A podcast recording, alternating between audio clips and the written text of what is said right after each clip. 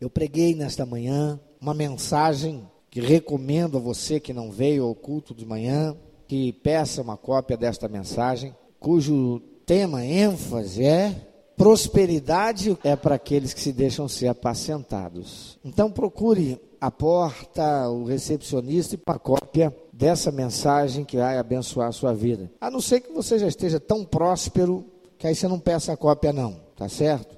Mas se você deseja a prosperidade que vem de Deus, receba essa palavra de Deus para sua vida, que vai fazer toda a diferença e vai capacitar você a construir um tempo diferente também para a sua vida e aqueles que você ama. Essa noite eu quero fazer algo que é aquilo que eu muitas vezes falei daqui do púlpito. Eu aprendi, creio e ensino que a maior pregação que existe é aquela feita pelo testemunho dado por alguém a respeito de Jesus. É o testemunho da vida que pode ser constatado aos olhos vistos, que pode ser constatado pelo testemunho de outros que conheçam aquela pessoa. É o testemunho. Certa feita, Jesus entrou no templo e encontrou um homem aleijado, cego, e Jesus curou aquele homem. E Jesus disse para ele: Ó, fica quietinho, não fala nada para ninguém. Irmão, notícia ruim é difícil de ser guardada, não é verdade?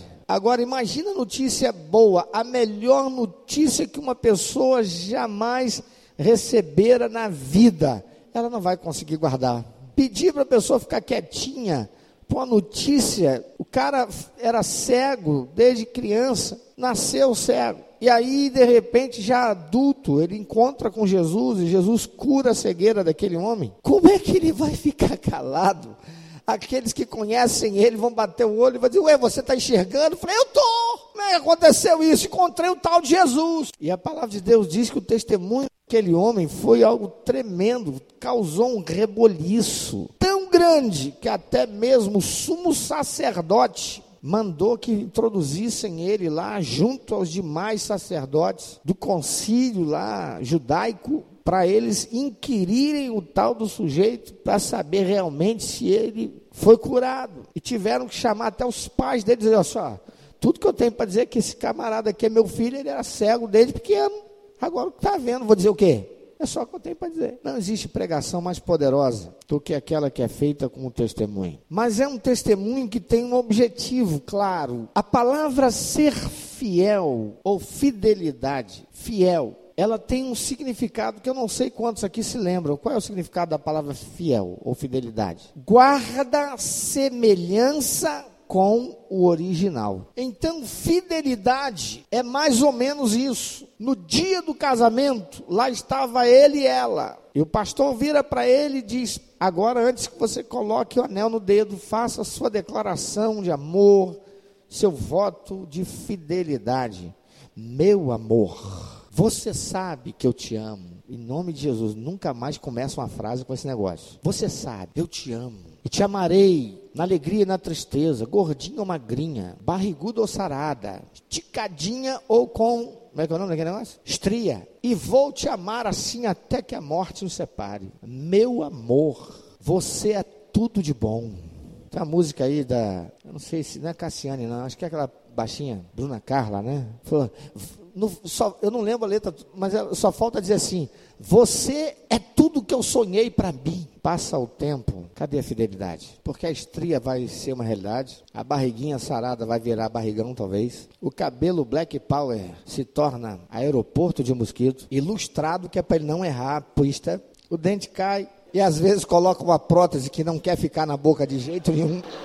E aí é que tem que se guardar a fidelidade. Sabe, amados, fidelidade não é algo que nós estamos mais encontrando, é raríssimo, até no nosso meio. Quando Jesus resumiu toda a lei e os profetas em amar a Deus acima de todas as coisas e ao próximo como nós mesmos, eu me permito agora resumir ainda mais a isso que Jesus já resumiu. Uma única palavra: fidelidade, ser fiel, guardar a semelhança com o original. Quando Deus criou o homem, criou o homem de que maneira? Semelhante. Façamos o homem a nossa imagem e fiel. Mas Satanás veio e trouxe um elemento novo para encher a mente do homem, para que o homem então desejasse ser infiel, quisesse ser infiel, se tornasse infiel.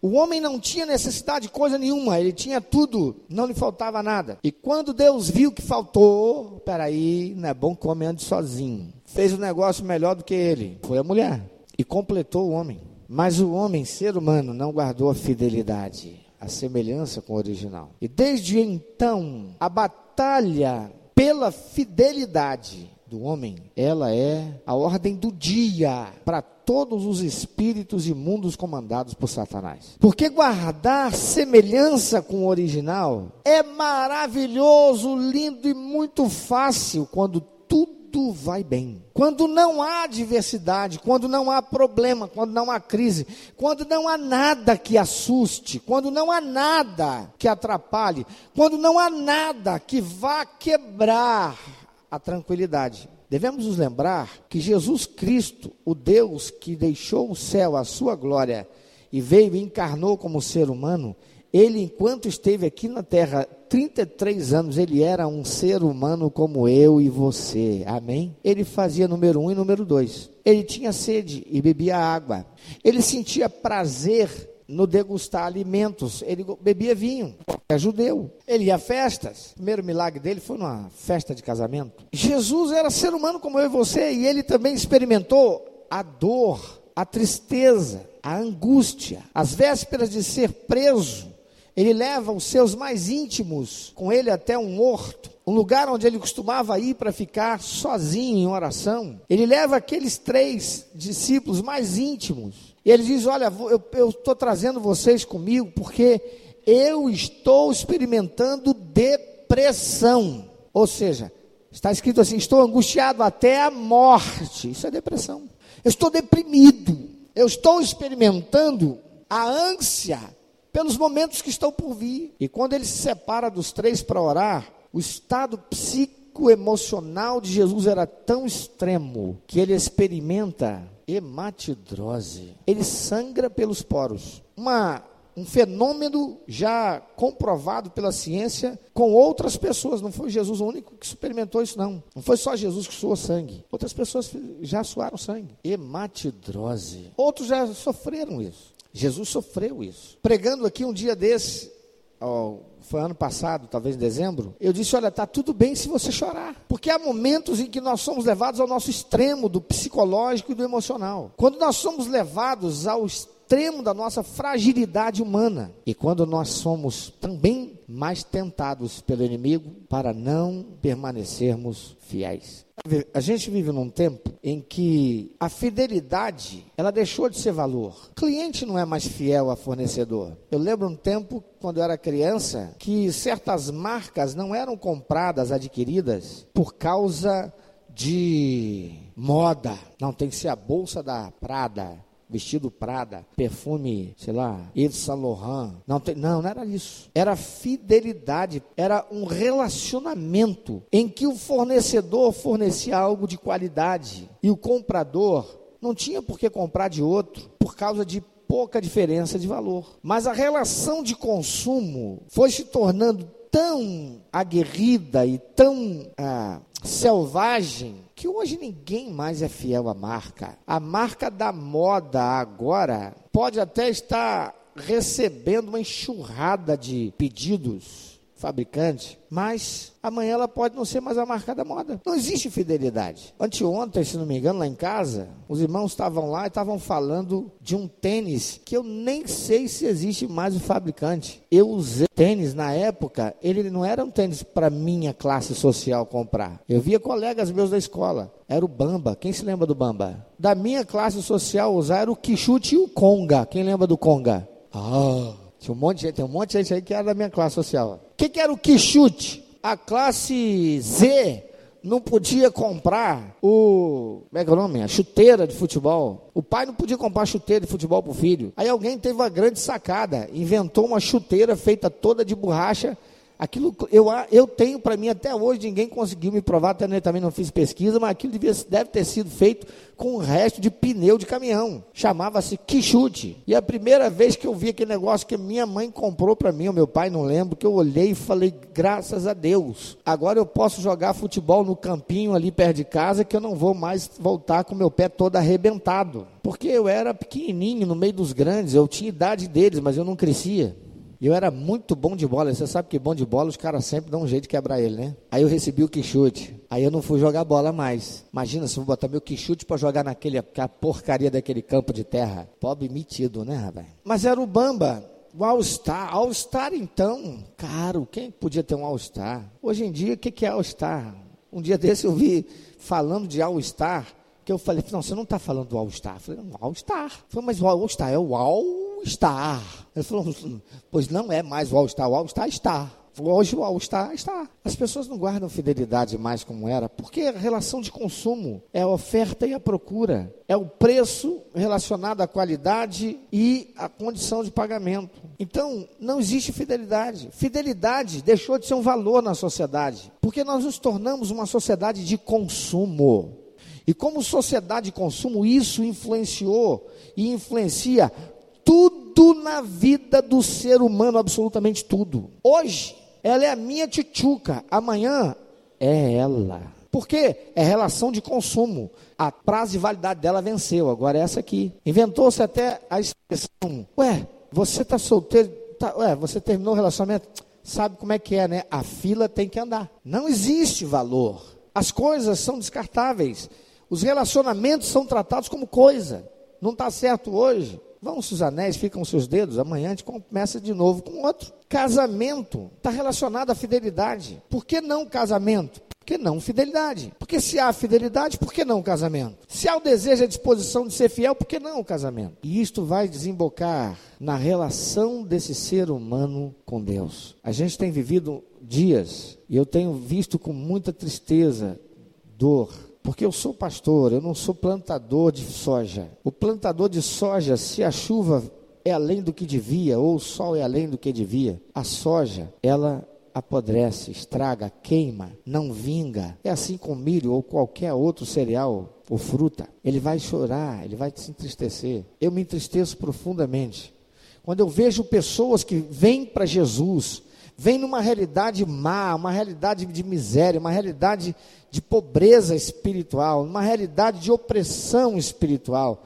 Pessoas que chegam aqui com demônios oprimindo, pessoas escravizadas em medicamentos, porque os espíritos imundos já se apossaram de tal forma que têm usado tudo ao seu dispor para tornar essa pessoa miserável em todos os sentidos. E ainda que ela permaneça sendo uma pessoa milionária, tenha muitos recursos, ela experimente sim miséria, porque ela olha para tudo que ela tem e ela daria tudo que ela tem para ter o que ela não tem, que é paz, equilíbrio e satisfação. E a pessoa vem e ela recebe Jesus, ela diz: Eu recebo Jesus. Ela entrega a vida, ela diz: Eu entrego a ti, Jesus, a minha vida. Os demônios vão embora. Ela sai aliviada, ela começa bem. Quem sabe vem até aqui dá testemunho, como já aconteceu. Mas não há nada como um dia depois do outro, e uma semana depois da outra, e uma situação depois da outra. Mesmo nós, os batistas, os presbiterianos, aqueles outros evangélicos chamados tradicionais, que temos uma história teológica, doutrinária, uma base sólida de conhecimento bíblico, mesmo nós já fomos contaminados com esse consumismo espiritual do eu profetizo, do você vai prosperar, pare de sofrer, vem para cá. Aqui você não precisa nem de ter fé, porque a minha fé é suficiente. Isso desgraçadamente tem tirado muita gente do caminho da verdade. Eu disse tem tirado, eu não disse tem impedido, tem tirado muita gente do caminho da verdade. Amados, em 12 anos de ministério nessa igreja, eu passei por muitos problemas, passei por muitas dificuldades. Tem um livro que eu estou escrevendo, não consegui terminar esse livro, porque quando ele for editado, lançado. Eu tenho que tomar até certos cuidados para não receber processo na justiça depois. Porque eu fui perseguido, eu sofri de gente crente, membro de igreja, liderança. As coisas mais absurdas eu sofri coisas que nem na vida secular eu tinha sofrido. Em nenhuma das passagens que tive por todas as empresas que trabalhei, em todas as posições que ocupei profissionalmente, nunca fui enfrentar dentro de igreja, como pastor. Agentes de Satanás infiltrados dentro da igreja como crentes, para matar, desviar aqueles que queiram Jesus, para enfermar a igreja do Senhor Jesus. Mas nesses 12 anos, eu nunca vivi o que eu vivi nos últimos 15 dias. E eu pedi que viessem hoje aqui e que você convidasse as pessoas que estão afastadas da igreja, aquelas que experimentaram algum tipo de problema, de crise e abandonaram Jesus, largaram a igreja. Por quê?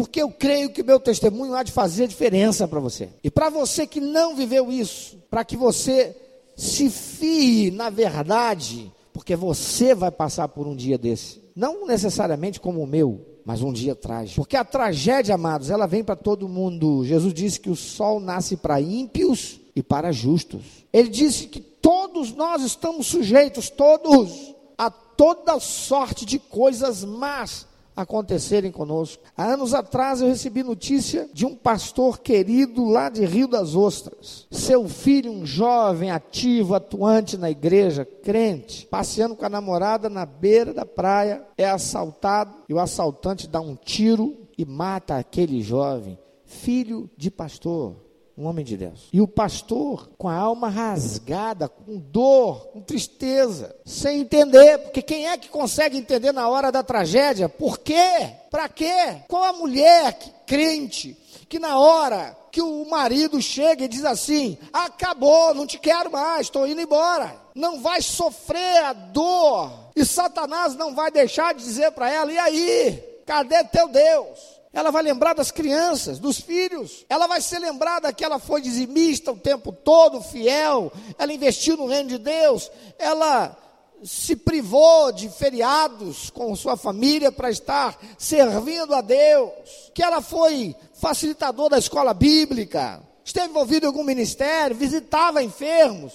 Mas agora a tragédia entrou dentro da casa dela. É o marido crente, um homem fiel ao Senhor, servo de Deus, que está buscando andar fiel na presença do Senhor, e um dia descobre que a esposa, crente, estava adulterando. Ele não entende por que está acontecendo com ele. E Satanás ainda traz outros para dizer: também, você tem que botar a mão na consciência, né? Certamente você não foi aquele marido que devia ser. Alguma coisa você fez. É o jovem, é o adolescente que está o tempo todo sofrendo a opressão da sociedade lá fora, porque você é um otário, porque você é virgem. O quê? E aí, você se guardou virgem esse tempo todo e seus pais se separaram. Eles não eram crentes. Cadê teu Deus? Pergunta para quem está do teu lado. A tragédia já chegou na tua casa? A tragédia já chegou na tua vida? Se não chegou, pode esperar por ela. A palavra de Deus diz pelo Senhor Jesus Cristo: no mundo vocês vão ter aflições mas tenham bom ânimo. Quando vocês tiverem aflição, tenham um bom ânimo.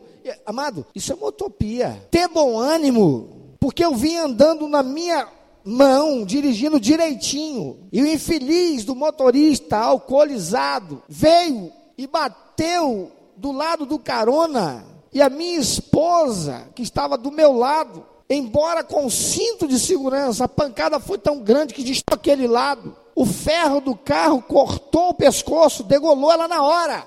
Alguém além de mim já viu coisas parecidas na estrada? Eu já vi disso tudo. Estava eu indo para Mamanguá ano passado, quando peguei ali a Rio Santos, logo depois da Polícia Federal lá em Itaguaí. Próxima curva, uma pista nova, limpa. Um caminhão basculante perdeu o controle porque um carro de passeio em alta velocidade cortou, perdendo o controle, e o motorista, para tirar dele, perdeu o controle e foi para cima de um carro onde estava uma família, o marido, a esposa e duas crianças. Eu pensei chegando que era só o caminhão basculante. Mas quando eu passei pelo caminhão basculante, depois dele, estava o carro da família. O basculante do caminhão virou uma foice e da altura do painel para cima arrancou tudo inclusive a parte do peito para cima do casal que estava sentado na frente, levando capota, levando tudo.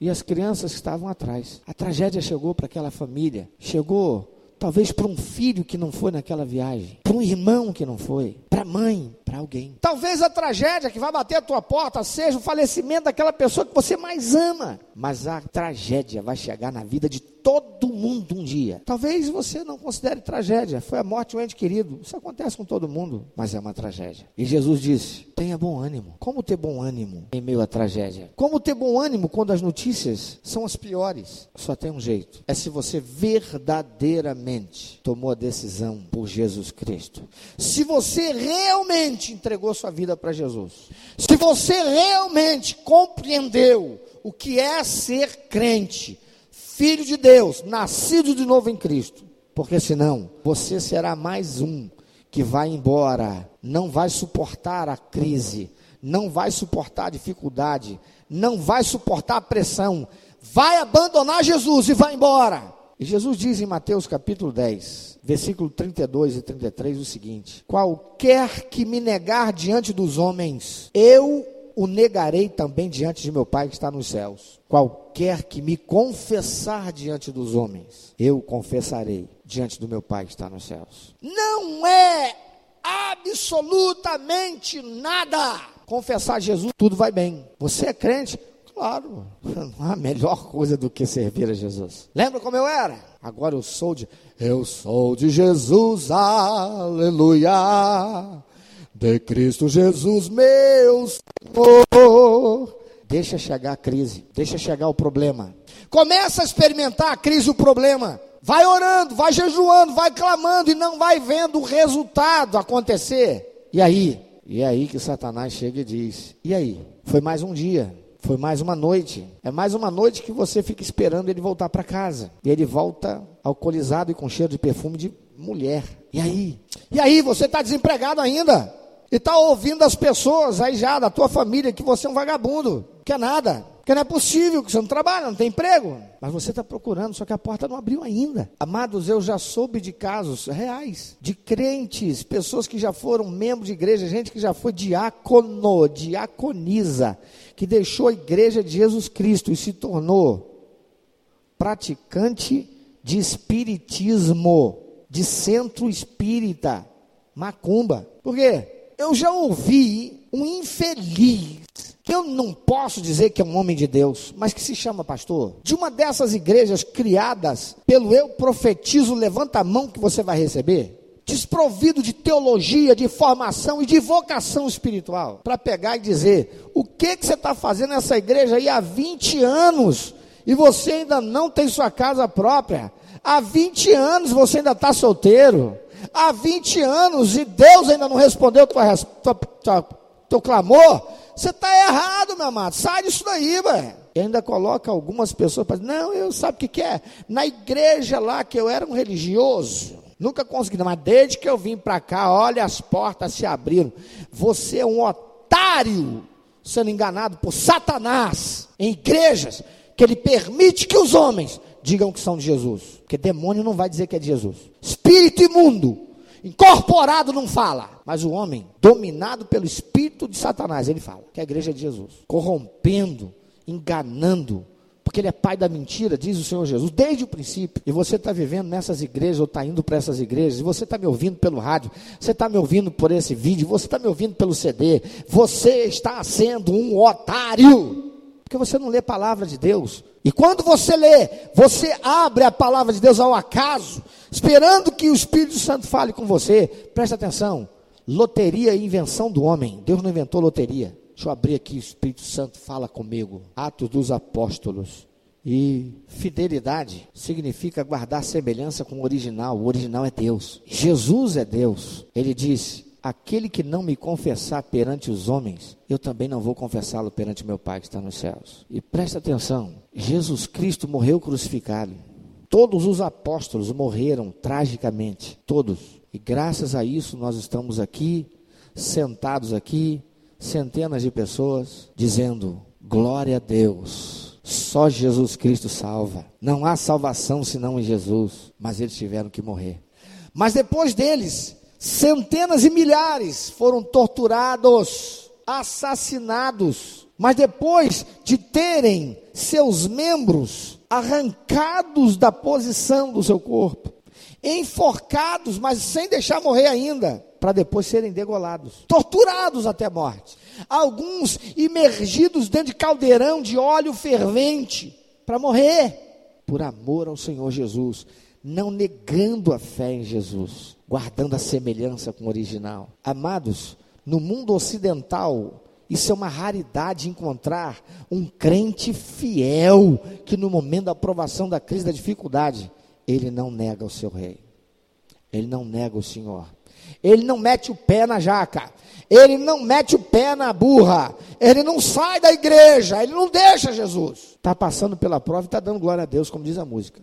Não entende por quê, mas diz: Eu não entendo, mas eu creio, porque está escrito: Se creres, verás a glória de Deus. Eu não preciso entender, eu só preciso crer. O ano passado foi um ano extremamente difícil para mim, meu amado. Eu não sei se posso dizer que foi o ano mais difícil, mas foi muito difícil. Psíquica e emocionalmente, talvez tenha sido o ano mais difícil da minha vida. Tamanha era a pressão que eu estava sofrendo. Psíquica, espiritual, emocional. Convivendo com uma situação dentro da minha casa muito difícil. Olhava para minha filhinha com sobrepeso, peso aquém do que ela devia. Enfermidade atrás de enfermidade, até chegar uma pneumonia, ficar internada no hospital eu carregando ela no braço na minha sala, fazendo ela dormir, chorando, falando com Deus, dizendo para Deus: Senhor, eu tenho uma promessa que o Senhor me deu, mas ela não é minha, ela é tua. Eu estou chorando porque eu estou olhando para minha filha e estou vendo o rostinho dela cadavérico, é pele e osso. Eu estou vendo ela sofrer aqui, ela não aguenta mais tomar remédio. Eu vou para a igreja, eu prego, eu falo que o Senhor é Deus que cura, mas eu quero dizer que apesar desse quadro aqui, eu creio que o Senhor é Deus que cura. Mas eu não estava vendo a cura na minha casa. Chegou dezembro, a minha esposa cai doente, pneumonia. A Beatriz, pequenininha, doente junto, febrão. De quatro em quatro horas tem que tomar remédio para poder controlar a febre. E toma antibiótico. E depois de uma semana vai o otite, mais remédio, mais antibiótico. E aí a esposa agora é mastite, mastite. É um monte de it. E eu ficando a noite em claro, dando remédio para uma, dando remédio para outra, controlando temperatura e olhando a esposa naquela condição, a bebê só se alimenta de peito, não quer comer nada, e eu sem entender nada. E eu ainda não estou entendendo. Dormindo quase nada. Duas horas e meia, três horas por noite. Trabalhando durante o dia. Por duas vezes fui parar no hospital e os médicos disseram: Você está com estafa. Você precisa descansar. Você precisa se alimentar melhor, descansar. Eu falei, doutor, não dá. Tem gente lá em casa doente, eu preciso cuidar. E tem gente doente na igreja, eu preciso cuidar. E trabalhando. A minha imunidade baixou muito. E eu nunca, jamais, desde a minha infância, quando eu tive sarampo aos dois anos de idade, soube o que, que era um hospital, a não ser para consertar o osso quebrado. Ou uma cirurgia eletiva que eu fui fazer para reconstituição de ligamento do joelho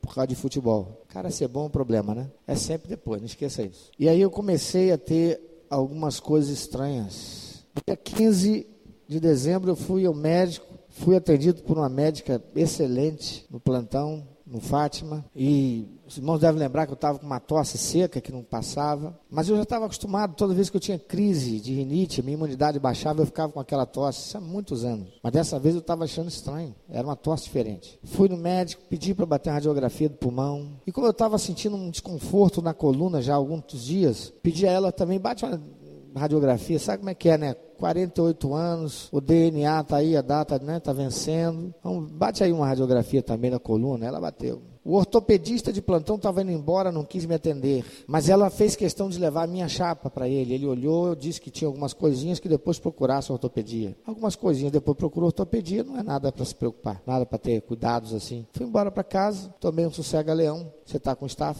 Logo em seguida eu vivi um momento, uma situação muito, muito grave para mim. Muito grave pessoal que me abateu demais, me deixou extremamente mal, psíquica e emocionalmente. E aquilo afetou ainda mais a minha imunidade. E eu comecei a ter uns sintomas esquisitos. Eu acordei de manhã na terça-feira, lembro que dia, acho que dia 5, não sei. E quando eu fui tirar a camisa, eu senti como se a pele da minha barriga e do peito no lado direito e aqui do braço tivesse eu tivesse exposto ao sol e me queimado muito e estava com aquela sensação de que é, é, um ardor que não era um ardor, não sei explicar direito. Mas ao tirar a camisa, era aquela sensação, eu toquei, eu não, me, não sentia dor. Mas eu senti que tava, estava uma sensibilidade diferente. Aquilo foi aumentando e foi indo para as pernas direita. Depois, dois dias depois, ela veio para as costas e parecia que a pele do lado de direito das minhas costas estava ficando esticada,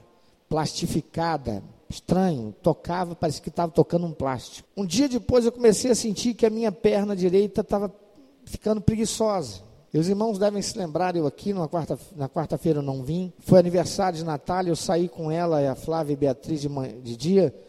Fomos ao shopping comemorar o aniversário de Natália, mas lá eu me senti muito mal, a dor nas costas era muito intensa já, e eu acabei não vindo.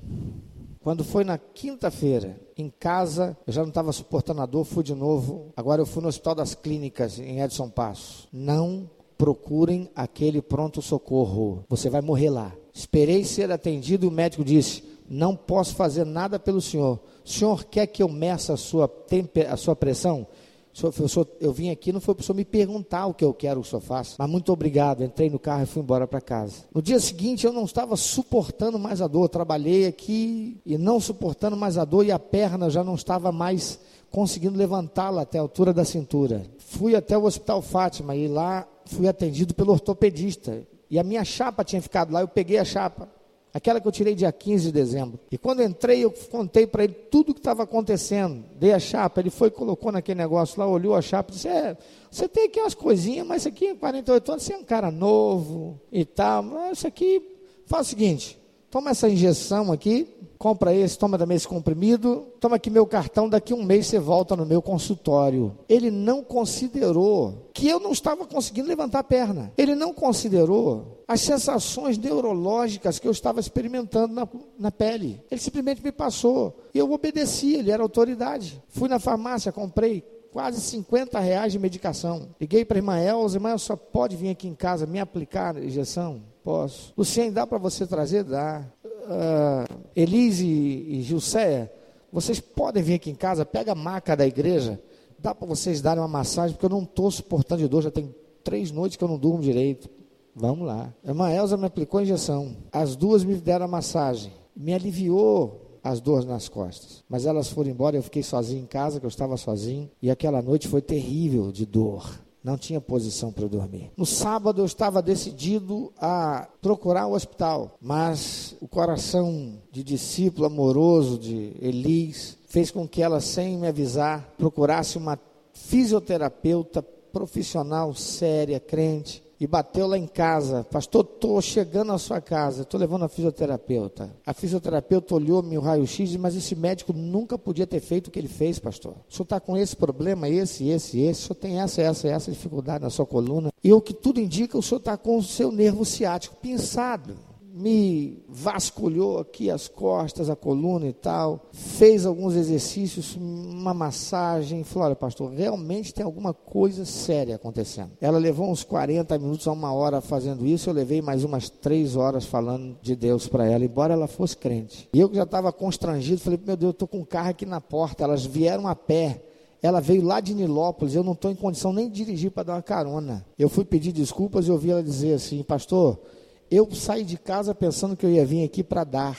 Eu estou saindo daqui com dívida, porque o que eu recebi tanto do Senhor aqui, Deus falou muito comigo hoje aqui. Falei, Senhor, se o teu propósito desse negócio todo, essa dor, esse troço todo, era para trazer essa irmã aqui, e ela recebeu o que ela recebeu, amém. Como eu não senti mais a dor, permaneci em casa, mas aquela noite, irmãos, eu não consegui dormir, de sábado para domingo. A minha perna foi perdendo mais mobilidade, mais mobilidade. E agora eu comecei a perceber que eu já não estava tendo a mesma facilidade para urinar. Já não tinha aquela mesma facilidade. No domingo, os irmãos se lembram como eu cheguei aqui. Eu liguei para o Birajara, o Birajara foi me pegar em casa. Me ajudou a descer a escada e eu vim para cá. Preguei de manhã, aconselhei após o culto, à tarde, passei a tarde aqui. À tarde ainda fui ajudado pelo Luiz Fernando a dar umas voltas por aqui para ver se, não sei, tentar circular o sangue. À noite eu já não estava suportando mais a dor. À tarde pedia Nauclaí, Nauclaí veio, me deu uma massagem também, deu uma aliviada, mas logo depois voltou tudo. A dor era muito forte na coluna.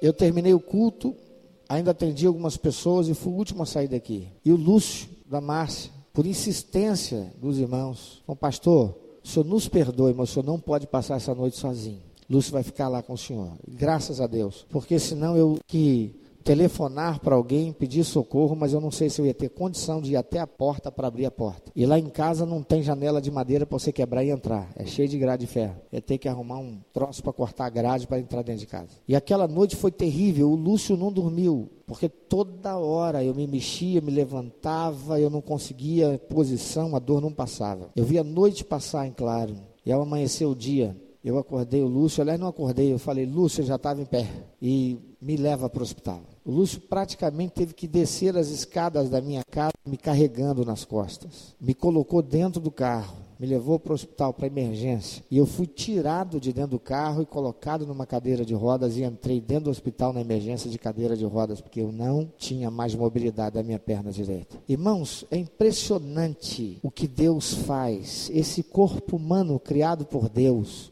é algo extraordinário. Você levantar a perna com essa facilidade só é possível por causa do seu cérebro, da sua medula, que manda ordens para a sua musculatura e todo o sistema nervoso que perpassa pelo corpo obedece essas ordens e mexe com a musculatura e você não sente o peso. Mas irmãos, essa perna só vem até aqui. E os irmãos, não sei se estão percebendo, até para falar, eu estou sentindo aqui um cansaço muito grande. E eu dei entrada no hospital do Fátima às sete e pouca da manhã. E eu fiquei até às 16 horas para conseguir a internação. Porque o plano de saúde que eu tenho da Unimed desde 1995, e é bom que isso vá para o ar. Unimed, desde 1995. Um plano para quarto particular, direito a tudo. Não aprovaram a minha internação. O médico, eu não sabia, falou para o Lúcio lá na internação: o caso dele é gravíssimo, tem que ser feita uma ressonância. O plano de saúde não quis aceitar, ele tem que ficar 12 horas de observação. Mostra o que aconteceu em Brasília com aquele cidadão funcionário público federal que foi noticiado pelo, pela televisão essa semana, depois de correr dois hospitais rejeitado por causa do plano de saúde. Quando chegou num hospital Muquirana, que tinha lá o plano, ele morreu na entrada. Omissão de socorro. Queriam que eu ficasse 12 horas de observação para ficar aleijado ou morrer. E graças a Deus que usou Flávia, usou Rose, que é advogada, e muitos irmãos até advogado não crente que me conhece ligou para a Unimed Nova Iguaçu fazendo pressão. E lá no finalzinho da tarde, a Unimed autorizou a minha internação e a ressonância magnética. E os médicos não diziam para mim o que, que, eu tinha, só entrava e dizia assim: olha, estamos vendo com planos, o médico está requerendo, não pode dar diagnóstico. E resultado, internado, fui para o quarto, aguardei o momento de ser submetido àquela, àquele exame, exame de sangue, de urina. Ali mesmo, de manhã, no hospital, eu já não conseguia mais urinar. Pela primeira vez na minha vida eu soube o que é uma sonda urinária. Irmão, é uma delícia. Eu recomendo a todo mundo que precisa dar valor à vida, à saúde. Deus, recomendo aos homens, sobretudo. Que coisa horrível. E ali eu fiquei, irmãos, uma semana, mais um dia de segunda-feira até a segunda-feira da semana, dessa semana agora que passou. Sete dias sem conseguir defecar. A barriga já estava explodindo. Grog por causa dos remédios fortíssimos que eu estava recebendo. Eu recebi visita que eu não sei nem quem foi. Eu sei que eu conversei, falei, mas não sei o que disse. Tomara que eu só tenha dito coisa boa. Mas eu garanto que se alguém me perguntou alguma coisa a respeito da minha condição, quem que foi lá me visitar? Levanta o braço. Eu duvido que você ouviu da minha boca em algum momento, ouviu no meu rosto que eu estava batido, que eu estava desesperado, que eu não tinha ânimo. Eu não sabia porque eu estava ali. Eu não sabia o que estava acontecendo. Eu não sabia por que eu estava ali. Eu não sabia para que Deus permitiu tudo isso. Eu só sabia que a palavra de Deus diz: todas as coisas contribuem para o bem daqueles que amam a Deus mesmo sem entender o que, que pode contribuir para o meu bem, eu estar aqui, espetado, com dificuldade para dormir, não posso me mexer, não consigo andar. Fabiano, cadê Fabiano? Está lá em cima. Dormi uma noite lá, se foi terça-feira? Quarta-feira. Pastor Marcelo ia lá todas as noites para me dar banho. Me colocava, me carregavam e me levavam até o banheiro. E na quarta-feira me colocou sentado sobre o vaso sanitário. Quando me colocou sentado, eu caí para o lado, porque eu não tinha força, nem firmeza nas pernas. Você consegue ficar sentado certinho, porque suas pernas te apoiam. Porque se não te apoiar, até teu tronco cai. Eu não tinha força no braço direito, eu não tinha força do quadril para baixo. Irmãos, eu não estava sentindo dor nenhuma. E até agora eu não estou sentindo dor nenhuma. Foi no sábado, o neurocirurgião estava cuidando de mim. Ele na visita, ele disse: Hoje eu vou dizer para o senhor o que aconteceu. Eu falei, então o que, que foi que aconteceu? Eu fiz uma ressonância na segunda para terça-feira e fiz uma ressonância, uma outra ressonância na terça-feira. E ele disse: o senhor teve a sua imunidade muito abaixada, baixou muito a sua imunidade. O senhor contraiu algum agente bacteriológico, vírus, bactéria, alguma coisa, que penetrou na sua corrente sanguínea, foi até o cérebro, atravessou a dura mater, produziu uma inflamação no seu cérebro, ao mesmo tempo que atacou a sua medula. E o senhor está com uma inflamação na medula. O senhor entrou aqui entre a vida e a morte. Me deu vontade de dizer para ele, mas como? Eu não senti dor para isso. Aí eu me lembrei que uma pessoa, quando ela fica aleijada, quebra a coluna, alguma coisa, ela não sente dor. Eu lembrei que alguém algum dia disse, eu vi uma reportagem, não sei, que o nosso cérebro é uma gelatina, não sente dor. E eu não sentia dor. E eu perguntei para ele, e agora qual é o meu quadro, doutor? Ele disse, não sei ele é muito seco, muito firme. Ele disse: morrer você já passou do risco. Agora nós temos que saber se você volta a andar, quais serão as sequelas que você vai ter, como você vai progredir, se vai progredir. Agora é uma outra batalha. O que nós temos que fazer agora é destruir essa inflamação. Todos os exames não deram conta do que foi esse causador. E na sexta-feira eu tive que fazer o exame de líquor, que é tirar aquele líquido da espinha para poder então fazer uma análise mais rebuscada que leva até 12 dias para trazer o resultado. A gente ainda não sabe. E quando eu ouvi essa notícia, ele olhou para mim, ele está tudo bem. Eu disse para ele, meu amado, eu sou um homem de Deus que crê em Deus. E a minha vida está na mão dele. E aquilo que ele quiser fazer vai ser feito. Porque eu sei que o que ele fizer vai glorificar o nome dele. Meu irmão, minha irmã, eu não sou um super-homem. Você me viu chorar aqui hoje de manhã? Eu não sou um super-homem. Quando eu cheguei em casa na segunda-feira, que eu recebi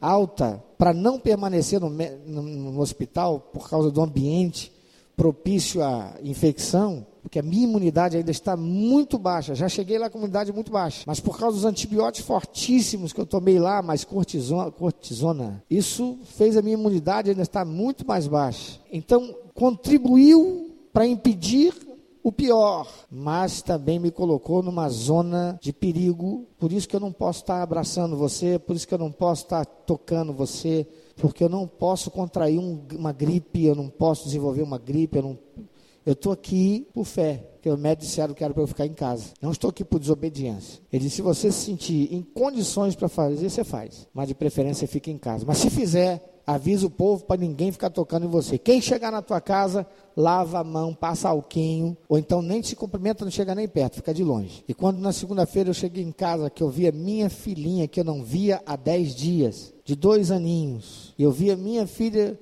que a última vez que eu tinha visto foi na quarta-feira que ela fez 12 anos, eu chorei. Agradeci a Deus porque eu podia estar revendo minha família. Mas, meu amado, em momento nenhum eu abri minha boca para dizer uma palavra para desonrar meu Deus. Você sabe por quê?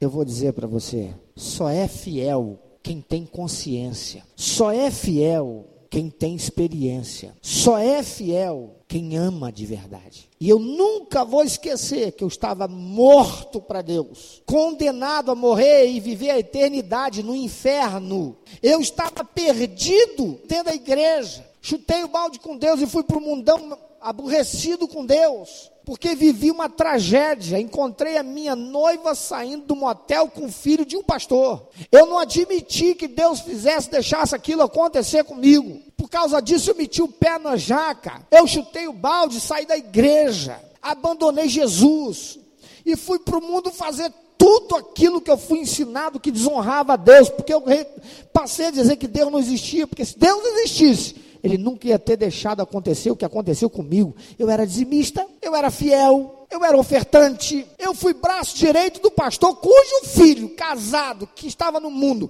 e eu trouxe de volta para a igreja. Agora, estava saindo do motel com a minha noiva. Eu era virgem aos 21 para 22 anos de idade. Nunca toquei com licenciosidade. Como é que Deus foi deixar acontecer isso comigo? Eu chutei o balde e fui para lá. Eu perdi minha virgindade. Eu pratiquei culto a demônios, porque toda relação sexual fora do casamento é culto a demônios. É um ato de louvor a Satanás. Eu pratiquei muitos cultos de louvor a Satanás, com meu corpo. Eu consenti com aborto. Eu tive uma filha que não foi fruto nem de um namoro, foi de um encontro. E que eu fui conhecer 12 anos depois, como minha filha. Eu vivi o mundo daquilo que era mais podre. E enquanto eu estava vivendo aquilo que era mais podre, eu que vim de uma família pobre, me tornei o mais projetado da família, executivo de empresas multinacionais, comendo do melhor, nos melhores restaurantes, andando com as mulheres das mais bonitas, arrumadas e cheirosas. As prostitutas de luxo que andavam com os executivos, eu andava com ela. Aliás, elas andavam comigo, porque a gente que pagava. Escolhida por catálogo, eu conheci o mundo e a perversão do mundo. E hoje pela manhã eu preguei a respeito de disciplina e que mais? Oposto de disciplina, castigo. E a palavra de Deus diz que Deus ama e repreende aquele que ele ama. E embora eu soubesse da verdade, eu estava revoltado com Deus. Me fiz inimigo de Deus. Cuspi em Jesus naquela cruz. E quando eu estava lá no fundo do poço, já para me matar, foi Jesus que desceu lá no fundo do poço. Eu não tive ninguém, foi Jesus que desceu lá no fundo do poço. Ele me ouviu quando eu disse: Me perdoa, tem misericórdia de mim. Será que o Senhor é capaz de me perdoar? Será que o Senhor é capaz de me tirar daqui? Será que o Senhor é capaz de fazer comigo pelo menos igual aquele filho pródigo e dar para ele as bolotas que os porcos comem? Eu estou disposto, mas pelo menos me dá dignidade. Jesus me tirou daquele mundo, daquela sujeira, daquela lama. Foi o caminho longo de volta, levou quatro anos. Eu sei de onde eu saí. Eu não me fiz crente. Eu recebi Jesus como meu único, eterno, suficiente Salvador e fiz dele Senhor da minha vida. Eu estava morto para ele, eu ia para o inferno. O que, que é qualquer tragédia que seja que me aconteça? Eu vou sentir dor, eu vou chorar mas eu não vou rejeitar meu Deus. Eu não vou chutar o balde. Eu não vou abrir a boca para ofendê-lo. Satanás não vai ouvir da minha boca uma palavra que expresse falta de fé e amor e devoção àquele que morreu naquela cruz para me salvar, e ainda que eu tenha me tornado o que me tornei, Ele me amou. E quando eu vejo alguns de vocês passando por provação, por dificuldade, e chutando balde, e se corrompendo nesse mundo, entregando seu corpo para sujeira espiritual, e voltando atrás da sua escolha e decisão por Jesus, eu sinto tristeza profunda, porque eu lembro do que Jesus fez para me salvar e para te salvar. Deixa eu dizer uma coisa para você, eu estou aqui, mas eu não sei se eu vou voltar a andar normalmente algum dia. Eu tenho alguns efeitos neurológicos que eu não sei se eles vão embora de vez. Eu ainda tenho problemas nas minhas costas. A minha pele está como se fosse plastificada. A minha perna esquerda, que eu sinto mobilidade, eu sinto mobilidade, mas eu estou cheio de sensações neurológicas estranhíssimas. Eu sinto uma, uma coceira que não existe. Você coça, a coceira passa. A minha não passa. Se eu ficar coçando, eu firo minha pele. Os pelos da perna esquerda, da parte da panturrilha até o, até o pé, minha perna é peluda Parece que alguém veio com a tesoura e cortou os pelos todos pela metade. Ficou só aquele espigão do pelo. Estranhíssimo. Se eu encosto a minha barriga em algum lugar, como me encosto aqui, aquilo que encosta parece que está encostando uma pedra de gelo. E a sensação do gelo, quando você coloca, é que vai gelando a sua mão, até ficar de uma forma que você não suporta, não é isso? A sensação que eu tenho é aquela que não suporta, é o gelo no máximo, que gela tudo aqui e vem para cá na virilha e vai até perto do calcanhar da perna esquerda. O máximo que eu consigo levantar fazendo esforço é isso. A minha perna direita. Eu estou andando parecendo João Bobo e quando eu fico sentado, eu tenho que me apoiar muito. E quando eu fico parado, para que eu possa me movimentar de novo, porque eu sinto uns espasmos na minha perna. Eu não tenho controle da minha bexiga. A gente sente vontade de urinar, vai no banheiro e urina. Eu não. A minha urina tem, minha, minha bexiga tem que ficar cheia até o extremo. Aí eu tenho que ir ao banheiro, me concentrar, para que então eu consiga urinar. Eu sempre brinquei dizendo que quem mandava no Walter Clark era eu, eu que marcava o horário com ele. Todo dia eu ia ao banheiro, meu intestino no relógio. Eu fiquei sete dias dentro do hospital sem conseguir evacuar, tomando laxante. E até agora eu evacuo se eu tomo laxante. Eu não sei se eu vou voltar a ter todas as minhas funções. Eu não sei se eu vou ser aquele homem que eu fui. Mas eu sei que de alguma forma tudo isso vai honrar e glorificar meu Deus. Talvez tudo volte. Era para eu ter morrido. Era para eu ter ficado aleijado eu estou aqui em pé. Já realizei um casamento ontem. Já peguei hoje, já cultuei o Senhor. Mas enquanto estavam cantando hoje de manhã, eu tenho vontade de pular. Eu estava dizendo para Deus, Senhor, eu tenho vontade de pular. Eu não sei se eu vou poder praticar minha casa submarina mais. Eu não posso ficar pegando a minha filhinha de dois anos no meu colo, porque eu faço isso para ela dormir e depois eu vou deitar e vou dormir com muita dor. Mas eu amo meu Senhor Jesus. E ainda que eu tivesse de cadeira de rodas aqui, ou ainda que nunca mais eu venha a ser o mesmo homem que eu fui, ainda que eu tenha que urinar quando a minha bexiga encher até o limite, e só eu conseguir urinar, e ainda que para eu defecar eu tenho que estar tomando laxante o resto da minha vida, eu vou viver todos os dias da minha vida cumprindo a promessa que eu fiz ao meu Senhor. Ela está consagrada para ser queimada no altar do serviço dele, para a glória do nome dele. Podia ter sido muito pior. Porque eu pedi um dia, meu Deus, Senhor, se algum dia o Senhor agradar o Senhor de alguma forma, for propósito do Senhor, tirar qualquer coisa de mim, não me tira a capacidade de pregar a tua palavra. Senão aí, por favor, me leva para junto do Senhor, porque a melhor coisa que tem para um crente é ele morrer.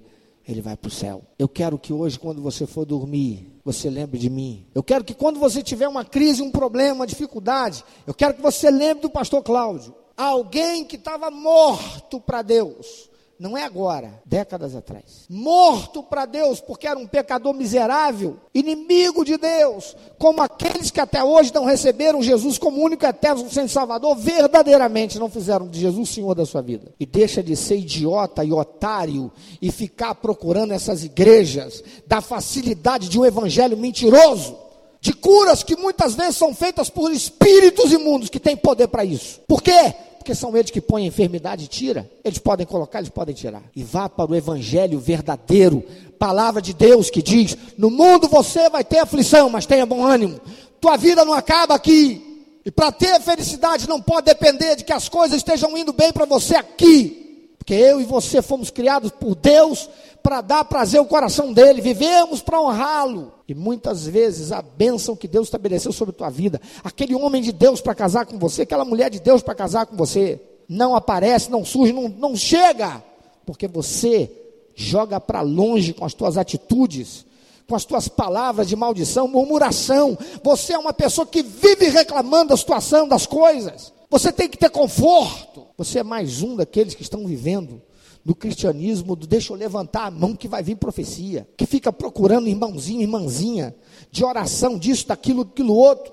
Toma vergonha, viva a palavra. Jesus disse: aquele que me negar perante os homens. Eu não estou negando Jesus, as suas atitudes negam. Jesus não negocia. Ele é Deus, ou é santidade, ou não é. Mateus capítulo 10, versículo 37 a 39, Jesus diz o seguinte: Quem ama o pai ou a mãe mais do que a mim não é digno de mim. Quem ama o filho ou a filha mais do que a mim não é digno de mim. E quem não toma a sua cruz e não segue após mim, não é digno de mim. Quem achar sua vida vai perdê-la, e quem perder a sua vida por amor de mim vai achá-la. Aleluia. Adianta de que viver uma vida aqui com quatro, com dois braços, duas pernas, dois olhos, dois ouvidos ouvindo, boca, tudo, mas está com o coração doente, a alma doente. Adianta de que você está andando enquanto o outro está aleijado de cadeira de roda, se quem está parado é você, porque está doente na alma. Por quê? Porque está vivendo pelas circunstâncias e não pela verdade. É muito lindo, aliás, é lindo, é muito bonito cantar as cantigas, os cânticos, os hinos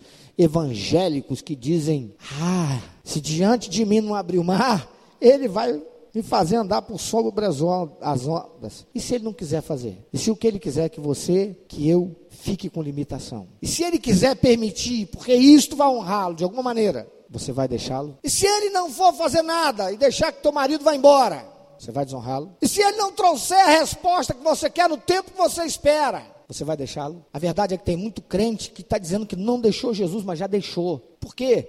Porque não tem as atitudes que honram a ele. É crente, mas é religioso. E Jesus disse: Vou te vomitar, que você nem é quente nem é frio. Você é morno. Você não tem obediência. Você é arrogante. Você é prepotente. Você é vaidoso. Você não sabe ser submisso. Você não quer viver pelos valores da palavra. Vai deixá-lo? Aquele por quem você se deu tanto, aquele amigo, aquele irmão, aquele namorado, aquele noivo, aquela esposa, te traiu. Vai deixar Jesus? Vai sair da igreja? Vai chutar o balde? Você procurou ser tão fiel, mas a enfermidade entrou na tua casa e agora tem alguém lá que ficou aleijado, tem inflamação na, na medula. Eu ouvi de algumas pessoas, de médicos, ah, meu Deus, ele é tão jovem. Eu só sei que eu estou aqui como milagre de Deus. E eu estou aqui para continuar o que Ele me chamou para fazer. E até o dia da minha morte é o que você vai ouvir. Eu nunca vou deixar o meu Senhor. Satanás nunca vai me ouvir murmurar e reclamar por causa de alguma circunstância. Ele vai me ver chorar. Ele vai me ver e vai me ouvir dizer para Deus: Senhor, eu não estou entendendo, está doendo, me ajuda a entender. Me ajuda e me dá força para passar por esse momento. Mas ele não vai me ver chutar o balde. Ele também não vai me ver ficar ocupando a minha vida com coisas para eu esquecer o problema. E aí eu procuro as coisas na sociedade. E aí eu procuro as coisas que satisfazem minha carne, a minha psique, o meu psique emocional. Eu não enfrento o problema, a crise, a dificuldade. Eu não me ocupo mais com as coisas de Deus, eu estou ocupando mais as coisas do psicoemocional. Porque tem muito crente que está fazendo isso. No momento da crise, da dificuldade, o problema que ele faz, ele procura correr, ele corre para alguma coisa que satisfaça ele, para que ele esqueça. É o craque psico é o craque, é o craque psicoemocional. Vai para o esporte. Procura ele na igreja, não, ele está no esporte. Procura ele no ministério, não, ele está no esporte. Ele está nas artes. Ele está em alguma área, ou ela está em alguma área da sua afeição. Procura no ministério, não está. Porque se Satanás não pode te matar, ele vai fazer tudo para você parar. Mas para ele conseguir isso de mim, primeiro ele tem que conseguir autorização de Deus. Segundo, essa autorização de Deus tem que calar minha boca mas também tem que quebrar meus dedos. E está arriscado, tem que fazer mais. Dia desse tinha um cientista aí que ele não mexia dedo, e nem falava. Mexia lá com um negócio que inventaram para ele uma cadeira de rodas. E foi reconhecido pelo mundo inteiro como uma das mentes mais brilhantes do mundo, porém sem Jesus. Serviu para quê? O que, que vai afastar você de Deus, filho? Qual é a crise? Qual o problema? Qual a notícia ruim? Qual a tragédia? O que é que vai tirar você dos caminhos do Senhor? E você que ainda não se entregou para Jesus, o que, que é preciso acontecer? Porque se você está procurando Jesus para barganhar com Ele, esperando que porque você está vindo para a igreja, porque você está frequentando, porque você está dizimando, porque você está ofertando, porque você está servindo, porque você está trabalhando, então Deus vai ver que você merece e ele vai vir em teu favor, você está redondamente enganado. Você já é refém dessa teologia satânica de um evangelho mentiroso em que Deus não está. Mas hoje eu quero te dizer, ainda para encerrar, o que está em Mateus capítulo 24, versículos 12 e 13. Jesus está proferindo o sermão profético e ele diz o seguinte: por se multiplicar a iniquidade, o amor de muitos esfriará. Jesus está falando lá dois mil anos atrás que haveria crentes que o amor deles por Deus esfriaria, porque a iniquidade se multiplicaria tanto que eles também seriam afetados. Mas ele diz no verso 13: Mas aquele que perseverar até o fim será salvo. Faça uma escolha hoje. Continue a ser um crente de banco, um crente de membresia de igreja, ou um visitante que tem prazer em estar em meio à igreja, um amigo do evangelho. Morra e viva a eternidade afastado de Deus. Ou seja, um verdadeiro, uma verdadeira filho de Deus, filha de Deus. Saiba que vai viver aflições porque Jesus não deixou ninguém enganado. Mas viva hoje como se fosse o último dia da sua vida. Dê o seu melhor em tudo que você fizer. Ame com intensidade. Dê com excelência. Abrace com carinho. Rejeite veementemente a mágoa, rancor e tudo aquilo que não presta abandone, rejeite veementemente tudo aquilo que não seja bom para o próximo. Busque a Deus, como se a tua vida hoje e a eternidade dependesse disso, e nunca abra a sua boca para proferir uma palavra de reclamação e murmúrio, porque isso ofende a Deus. E apesar das circunstâncias, permaneça fiel a Ele. Porque aleijado nessa vida, sem poder andar, sem poder correr, sem poder fazer caça submarina, sem poder urinar naturalmente ou fazer o número dois, na vida após essa vida, não haverá nada disso para aqueles que forem fiéis ao Senhor Jesus. Você pode pensar sobre isso? Hoje talvez esteja tudo bem para você. Hoje talvez as coisas não estejam difíceis para você. Hoje talvez tragédia, notícia ruim passando longe da tua casa. Mas a palavra de Deus diz que aquele que está em pé toma cuidado para não cair. Vigia. O que, que você vai fazer amanhã? Como é que vai ser teu dia de amanhã? Como você vai reagir às circunstâncias diversas de amanhã? Como você vai reagir àquilo que Satanás tem reservado e preparado para você? Ei, você, você está na igreja? Você é membro dela? Você tem compromisso com a igreja de Jesus? Você é um filho de Deus, uma filha de Deus. Ou você está esperando que as coisas melhorem, fiquem certas para que então você comece a fazer isso. Ou vá buscar. Quem sabe você já tem passado por um momento de adversidade, dificuldade, de crise. E a solução não vem. Talvez seja porque você murmura, talvez porque você reclame, talvez porque você, ao invés de estar honrando a Deus, apesar das circunstâncias, você está igual aquele desenho animado. Ó oh, vida, ó oh, dor, Oh, azar. Ontem, indo para o casamento, passei por um homem de cadeira de roda na rua, andando sozinho. E eu disse: Senhor, o Senhor não quis que eu ficasse assim. Que responsabilidade que, que eu tenho ainda muito maior do que eu tinha. Porque se eu já tinha uma responsabilidade imensa de ter a minha vida comprometida para ser queimada no altar do teu serviço, o Senhor não me deixou de cadeira de roda. Posso fazer tanta coisa mesmo com a limitação que eu tenho. E ainda que o Senhor me deixasse com cadeira de roda, ainda assim poderia fazer tanta coisa. Eu só sou devedor ao Senhor. A minha responsabilidade só aumentou. Porque tem gente que entrou como eu entrei no hospital com o mesmo problema e não voltou para casa. A família só viu no sepultamento. Ou a esposa teve que cuidar dele como um vegetal pro resto da vida.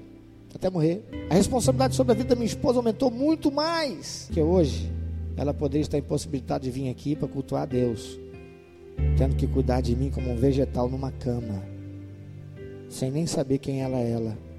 Ah, irmão, meu amigo, minha amiga. O apóstolo Paulo pergunta à igreja, dizendo: quem é que vai nos separar do amor de Deus? Profundidade, altura, largura, em outras palavras, riqueza, doença, problema, crise, dificuldade, problema na família, pobreza, limitação física. O que, é que vai nos separar do amor do Senhor? Eu estou perguntando para você hoje: o que, é que vai te separar do amor do Senhor? Por que, que você se afastou de Deus? Você que está afastado, a gente sempre bota a culpa em alguém, é assim desde Adão e Eva. A culpa foi do pastor que não me visitou. A culpa foi do pastor que me deu aquela palavra dura. Ele estava te disciplinando, mas pastor sempre tem palavra dura, nunca é disciplina, né? Por que, que você ainda está fora da igreja do Senhor Jesus? A arrogância, ela se torna nada quando alguém experimenta o que eu estou experimentando. Quando alguém vê que para se locomover daqui para ali tem que ser carregado, a arrogância morre. Então eu te pergunto: arrogância vale de quê? A rebeldia e submissão morre que ela não vale de mais nada. Aliás, quando foi que ela valeu alguma coisa? O que que é suficiente para te prender fora do caminho da comunhão com o Senhor Jesus? Espírito Santo, eu não faço isso para me exaltar. E eu falo isso por causa do mundo espiritual, porque o Senhor sabe disso, sendo onisciente. Mas é para que eles ouçam, mais uma vez: Senhor, não há nada que possa me separar de Ti, nem a morte, porque ela vai me reunir ao Senhor de uma forma ainda muito mais íntima do que hoje eu estou unido contigo. Porque essa realidade humana, terrena, desse plano terreno, coloca e impõe a mim as limitações que na vida espiritual eterna eu não terei. Eu quero te agradecer por ser tão bondoso, amoroso, misericordioso, gracioso porque hoje poderia estar sendo um peso na vida da minha esposa e da minha família. E o Senhor não deixou assim. Eu quero agradecer ao Senhor, porque embora os médicos que cuidaram de mim não eram os especialistas, aquele que eu pensava que era um infectologista, ele era um gastroenterologista cuidando da minha infecção. Então, Senhor, não tem mais nem o que dizer senão glórias ao Senhor.